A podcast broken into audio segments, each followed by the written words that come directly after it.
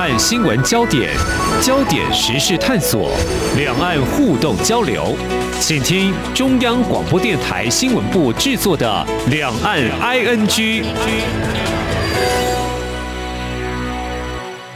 各位听众您好，我是黄丽杰，今天是二零二一年六月十八号星期五，欢迎收听每周一到周五播出的两岸安居节目，三十分钟一起掌握两岸焦点新闻时事。而在今天，我们一起来关注探讨两大焦点议题，包括最近在江苏和浙江有独立学院的学生因为不满学校遭改制合并为职业技术学院而维权，学生到底力争的是什么呢？另外一个是针对今年七月一号是中国共产党建党百年，中国大陆对从建党到一九四九年建政期间所经历的所谓革命圣地，借有哪些方式跟做法强化对党的认识跟认同呢？我们连线中央社驻上海记者沈鹏达，带给我们第一手的采访观察。非常欢迎鹏达，你好。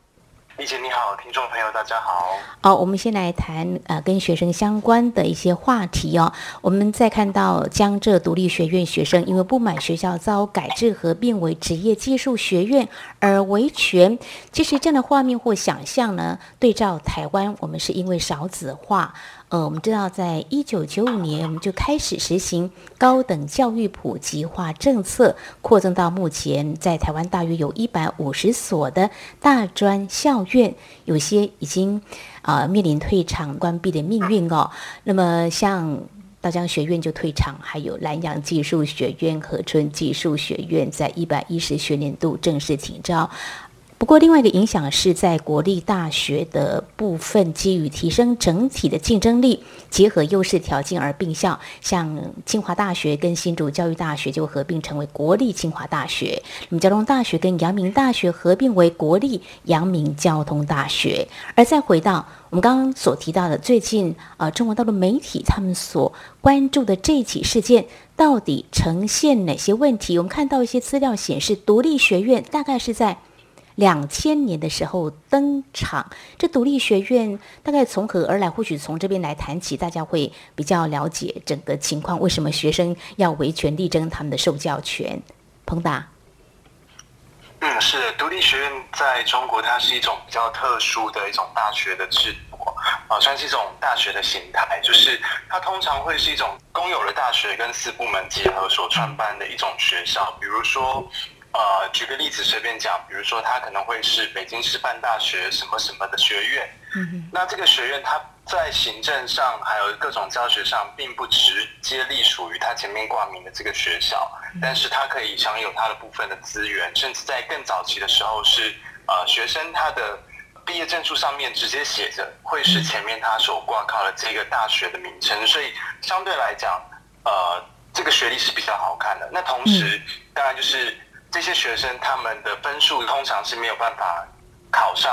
这么好的学校，他们会付出比较多的学费来上这样的一个呃独立学院。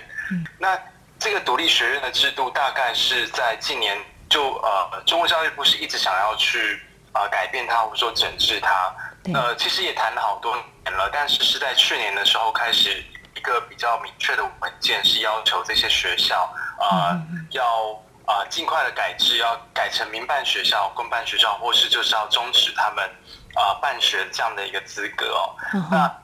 呃，除此之外，它它也容许这些独立学院，它可以跟一些呃职业的院校来做一个合并，会变成一种职业的大学。那这次我们在江苏和浙江看到了这些独立学院的维权事件，主要就是选择跟职业技术大学合并的这些学校。嗯那呃，这些学生为什么会反对？他们反对的原因主要是认为他们当初，呃，因为就算你是独立学院，在中国这里还是算是拿学士学位的。那他们呃要读学士学位，相对来讲分数会比较高，而且这样的文凭在市场上呃会比较有价值。嗯哼哼。但今天如果合并成为职业技术学院，呃，大学一方面他们认为呃这个职业技术的。呃，这样的一个学位是不符合他们原本所期待的，可能在呃求职的竞争力上面会有影响。对，那他们认为说自己当初要上这些学校，就我们可以把它想象成在台湾上私立学校，这个学费是相对比较贵。那当初其实大家呃求的就是希望啊你能够呃借由上独立学学院，你有好的这样的一个啊，比如刚才所提到你有。里面有挂名这样的一个好的文凭，大家求的是这个，但你现在改制了，而且还从呃本科变成呃职业教育，所以很多学生就反对。不只是学生，其实这次一开始发生这样的一个抗争是在呃浙江，那浙江是呃有一些学生还有家长一开始是到教育部门去要做要澄清要抗议，但后来就呃被驱赶，那随即就演变成一种。呃，算是一种呃警民冲突了。那后来这样的状况也发生在江苏，在江苏是呃是比较严重的，就是呃我们是在网上看到一些影片，那是一间独立学院，叫做南京师范大学中北学院，呃是呃学生在呃学校里面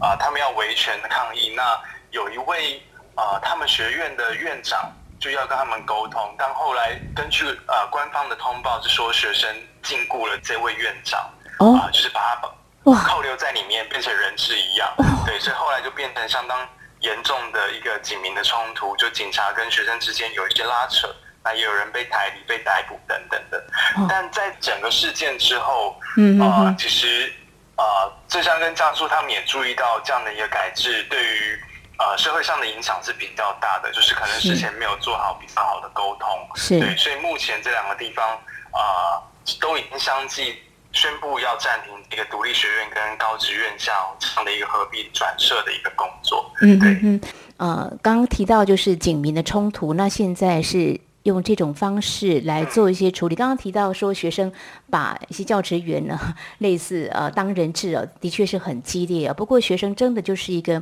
受教权，其实要先沟通吧。因为看到独立学院在两千年登场，事实上好像中央官方哦，在两千零三年就公布要推动。呃，是一个改制的哦，但可能都不是很顺利嘛哦。其实对照台湾，我们有一些学生面临就读学校可能要被合并，都难免会有一些想法，可能会抗议、开记者会，这在台湾也是会看到的哦。我想在这个时间点，就是在好像六月五号的时候爆发的嘛，像如果看到视频。这样子哦哦，在六月初的时候，六月初的时候哈，刚好六月初，我们如果连接到政治事件六四事件三十二周年的比较敏感时间点，维权对中国大陆来说好像也蛮重要的哈。我想这是在我们的节目当中，首先一起来关心，在台湾也有类似的一个情况，中国大陆呢，他们要啊推有关独立学院的一个改制，但是在学校方面或者说在地方是不是？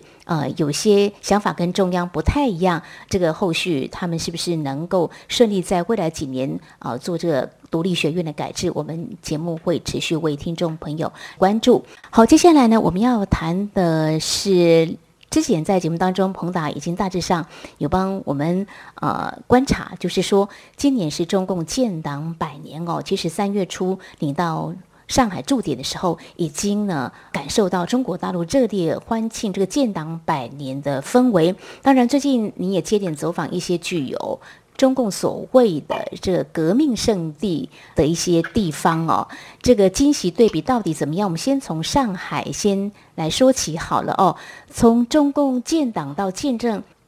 这段时间，如果大家翻开历史的话，应该可以知道，其实共产党跟国民党。是有结成统一战线的记录，我们就先来谈上海。呃，在哪些地方现在还可以隐约可以知道它可能残留当初中共建党运作的一些足迹呢？呃，您特别去看了当地的一个现况，景况是怎么样呢？嗯，对的，呃，因为上海其实是中共的建党的地方哦，就全国的一大是在上海当年的一个。呃，法国租界里面的一个居民楼所召开的，对，所以呃，其实上海从今年开始年初就呃，我三月多抵达上海的时候，他们就已经开始非常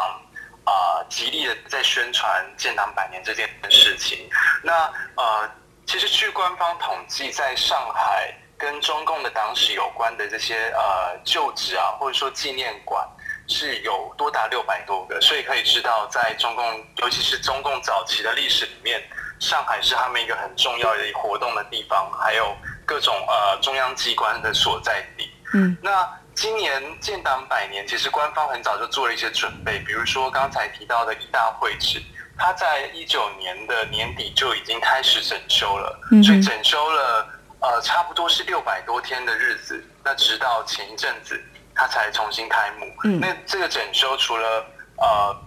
他们把建筑做一些翻新，把里面的呃一些陈列的一些文物呃做一些呃更新。呃，建筑物还有外面的，它也新建了一座新的人工湖，所以这整个整修的一个范围算是非常大的。那除了在上海看到这几个重要的中共党史的呃，我们说红色旅游或者说革命圣地的一些呃位置有做一些呃更新以外，其实像在嘉兴、浙江的呃嘉兴，还有江苏的徐州等等，就是我们之前。啊，去的时候也发现当地的相关的一些红色旅游的地方也都啊，因为建党百年的关系，在做大规模的整修。对，所以从这个整修也可以看得出来，他们相当重视这次的建党百年。那现在在上海，其实可以蛮感受到很浓厚的呃，这个大家准备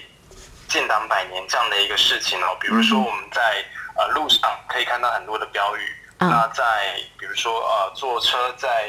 嗯高架桥上周边的建筑物上，慢慢也都开始打出一些跟建党百年有关的一些广告和标语。嗯，然后在地铁站也开始做一些相关的更新，比如说刚才所提到的这样的一大会址，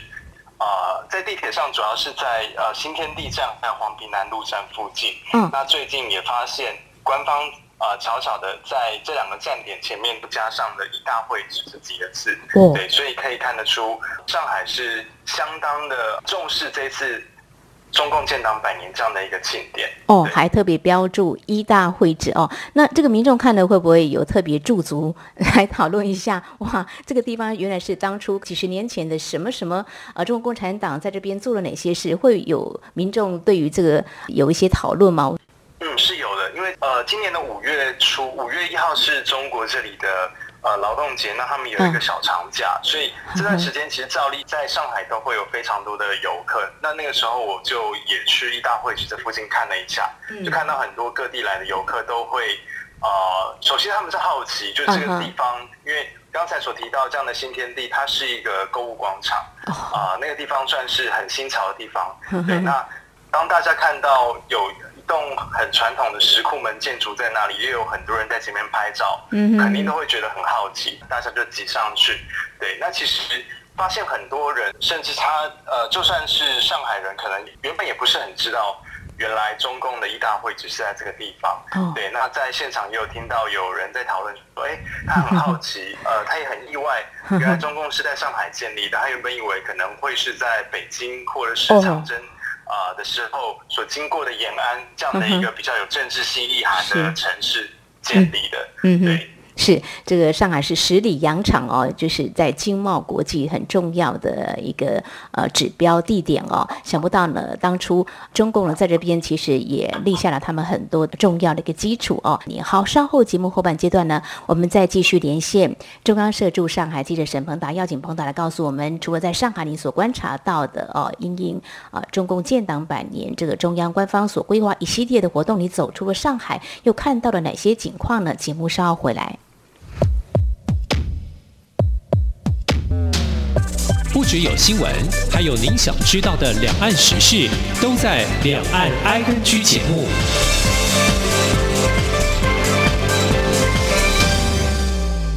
这里是中央广播电台，听众朋友继续收听的节目是《两岸居》。我们节目持续连线，人在上海的中央社驻上海记者沈鹏达。那么，持续刚才我们所谈到的哦，呃，鹏达最近呢走访很多。中国大陆所谓的这革命圣地，亲身体验的这个红色旅游哈，走出上海呢，呃，你走了一些地方，你好像特别前往江西跟湖南交界的井冈山，呃，这井冈山对台湾民众很多人很陌生哦，呃，可不可以描述这个地方的地点哦？那你怎么样去到这里呃来走访我们记者所要关注的一些焦点呢？嗯，井冈山是位对于呃江西跟湖南的交界哦，那呃它其实距离江西的省会南昌还有五个小时的车程，算是一个比较偏远的地方。嗯当初会去这个地方，是因为井冈山是中共他们呃第一个武装的根据地。嗯就刚才节目稍早前丽姐有提到，啊、中共跟国民党其实在早期一九二零年代是曾经是有合作关系的，嗯但在一九二七年，啊、国民党发动清共之后，呃，两个党就正式决裂。那决裂之后，呃，因为中共就变成是一个非法的政党、非法的集团，所以他们后来决定从城市里面撤出，转而到农村里面去发动武装革命。那呃，我们现在所提到这样的一个井冈山，就是当初所建立的第一个武装的根据地。你怎么样去到当地安排这趟行程呢？嗯，因为呃这个地方是比较偏远，那、嗯呃我对当地是很熟悉的，所以呃这次我是选择参加他们的一个红色旅行团，因为在这里最近因为建党百年的关系哦，嗯嗯嗯有很多旅行社都会办相关的一些行程。哎，我觉得这样的安排也挺有意思的哈，因为记者每次在呃旅游的时候，我们常常就跟同业或是同事在交换意见说，有时候呢旅游要兼采访，觉得还蛮辛苦的。但是呢，如果说呃换个角度，就是说用民众的角度，或是可以跟他们近距离的一些互动，其实也蛮有意思的。所以就参加他们的旅行团，所以他们就是他们会有旅行团安排去这些革命圣地旅游。呃，在你所感受到是还蛮多景点都是这样做安排，所以你有就参加了，哦，是这样子。对，基本上是这样子。那当时会想参加的一个原因，也是刚才所提到的，就想要观察一般的民众他们呃在参加的时候是怀着什么样的心情。那这个过程当中，对于旅程的认知是什么？对，那我参加的这个旅行团是大概有二十多个人，那个团员的年纪都比较大了，他们大概都是已经退休的大叔大妈，可能哦六十岁、七十岁左右。对，另外只有两个小朋友很小，是小学生，所以在这个团里面，我是非常突兀的一个存在，就是三十几岁，那又是一个台湾人来参加这样的一个活动。对，但呃，参加这个旅行团其实跟我原本所预计、所想要观察到的。呃，那些目标有点不一样。啊？就像我刚才提到了，我嗯。原本是想要看看大家怎么样去感受这样的一个旅行啊，嗯。啊、想要听到他们反馈嗯哼，但因为我们参加这个旅行团，可能因为整个比较疲倦，但言上呃，大家其实并没有讨论太多对于这个旅程的一些感想哦。主要呃听到最多的是对这个旅程的抱怨，抱怨就来自于大家觉得吃的太差、住的太差、呃跑的太累等等的。呃，印象蛮深刻的一件事情就是我们当时刚到井冈山，呃，坐了五个小时的车。刚到的时候大概是中午的时间，所以就被安排去吃午餐。嗯那这个吃午餐的地方也很特别，它看起来很像一个呃农村里面老的一个戏台，就两层楼的一个戏台，嗯它是木造的一个农舍。那这个农舍的空间不算太大，但里面应该有超过一百个游客。那这个游客就包括呃被带来学习党史的小朋友，还有一些企业党支部的员工。嗯，对，那一餐的餐费大概是三十块人民币，嗯但团员对菜色是非常不满意，他们觉得 他们好像只是把食材弄熟而已。对，那当然他们也对导游抱怨这件事情。嗯，那导游的解释，我觉得也很特别，我特别把它记录下来。就导游 说，怎么说是一个忆苦思甜饭，就是说，呃，要回忆起当时的痛苦，然后想到现在，呃，是很甜美的一个用意啊。就是说，希望大家借由吃这样的粗茶淡饭，可以回忆起当年，啊、中共的红军在当地非常艰苦这样的一个处境。我觉得这也是一个相当有创意，呃，也算是一个蛮黑色幽默的一个说法。对，就是他们知道这样的菜色大家会不满意，但是它还可以跟呃建党百年还有红色旅游做一个很完美的结合，觉得很有趣。嗯，是幽默化解哦。不过就说它可以用让大家满意的餐点来告诉、呃、所有的中国大陆民众还有外来游客说，经过一九七八年的政治改革开放之后，我们经济大跃进，现在大家可以吃这么好的餐，也是一种宣传呢、OK，是一种。也是一种哦。不过这个餐真的是呃出乎你们意料之外的哦，所以大家在行程当中呢讨论并不多，可能就是来经历一下呃亲身体验一下。但是看到很多企业党支部，还有一些学校的学生都是来学习党精神来的吗？可以这样说吗？哦，那这个是在井冈山，所以当地还是比较没有经济发达，跟上海比较起来，应该是有很大的落差吧？对，因为就像刚才提到，这个是两个省的交界，而且它又是一个呃偏远的山区，所以当地的经济发展的确是比较不好。所以呃，在那个地方，我们也有跟导游讨论过，就是井冈山现在主要的经济来源还是来自于这些旅游。嗯，那当地的旅游最重要的，也就是跟党史结合这样的一个红色旅游。嗯，那另外还有印象蛮深刻的一件事情是，呃，他们。呃，在井冈山当地有一个大型的一个表演，嗯，这个表演就有点像是呃，可能大家听过印象西湖、印象刘三姐这种大型的跟风景结合的一些呃歌舞剧，啊，那在井冈山他们那里也有一个类似有这样的一个元素的，就是他们在呃诉说当年这样的一个革命的历史的一个歌舞剧。那这里面的主要的群众演员，就是我们说的临时演员。啊，都是井冈山当地的农民，他们每天晚上会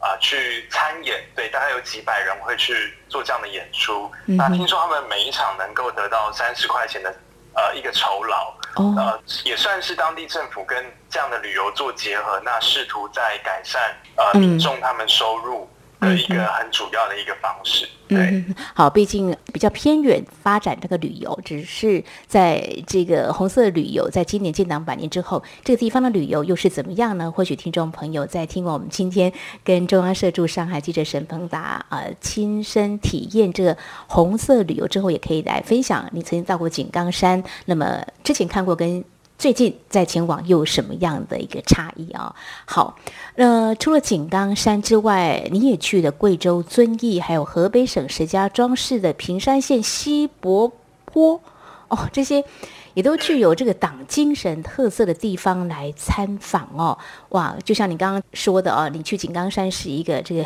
台湾的民众，而且是年轻世代，显得非常突兀。以你啊一个年轻时代台湾民众的一个感受来说，嗯，走访了这些地点，你有没有一些特别的记忆？就是他可能有一些党史馆啊，或有什么样纪念馆？那看完这些，呃，你个人最深刻的一些印象是什么呢？嗯，对，因为这几个地方都是他们的革命圣地，那都会有相关的呃博物馆啊、纪念馆啊、雕像啊、纪念碑。嗯，可是说实在，就是看了几个下来之后，我对于个别景点的印象并没有很深，因为其实这些陈设都大同小异。呃，如果有什么样的差别，可能是在于博物馆里面，比如说井冈山这个地方会比较聚焦描述当年那一段啊时光，在这。个地方的一个历史，但整体而言，其实这个呃内容都相当的雷同哦，所以我觉得红色旅游的景点啊，相对来讲，它的呃特殊性并不高，并没有太多的特色，反而在这个旅游当中，让我比较留下深刻印象的是，就这些游客他们在啊这些景点前面做了哪些的事情，嗯，比如说呃。刚才有提到说，很多会是企业的党支部带他们的员工来，对啊，学习党史等等的。嗯，那这个学习党史，呃，他们有一些重要的仪式，比如说会在这些红色景点前面，他们会拍大合照。嗯，那拍大合照的时候，有些啊，可能就只是拍张照就走了，但也看到有一些是些党支部是相当有创意，比如说，呃，他们会在合照的时候，那一边会朗诵。毛泽东当年在当地所写的一些诗词等等的，嗯，那还有企业他们会啊在当地试拍大合照，那甚至还带了空拍机来，哇，对，就看起来是相当的专业。对，那还有一个我印象最深刻的是，有一种仪式叫做重温入党誓词，就是这些党员他们会在这些红色的圣地前面，嗯啊，他们就重新在朗诵他们当年。啊，申请入党的时候宣誓的那些内容哦，那这个内容，呃，就印象很深刻，是在娄山关的时候，有一个党员他在宣誓完之后，可能他们会想要跟其他党员做一些呃心境的分享等等的，那他就提到说，他觉得当年入党的时候，他对这个誓词没有什么感觉，但今天来到这里，呃，他说这是一个烈士牺牲的地方，他就觉得自己很感动，那也认为自己。呃身上有很重要的责任，就对于整个共产主义或者说呃中华民族伟大复兴，他认为在这个地方借由重温誓词，唤起了他这样的一个责任感。对，所以我觉得这种唱红歌，还有呃重温入党誓词等等的这些做法，其实很像一个开关，就在这个地方，他好像能够啊重新去唤醒党员，他们当年呃为什么要加入共产党等等。当然，这种。呃，公开的表述跟他们内心的想法到底是不是真的吻合？这个问题可能永远都没有办法解答。对，只有问当事人才会清楚。不过，这可能是中共党中央呢，他们想要达到的一个目的哦。所以在一些革命圣地的红色旅游，有些民众可能是纯旅游，呃，带着好奇的心啊，去感受当年的革命圣地。那现在的一个情况，呃，有些是带着学习党精神而来的哦。好，呃，其实谈到这个，嗯，不管是采访。或者是说，我们去旅游，我个人都还蛮喜欢在过程当中有机会跟别人多攀谈。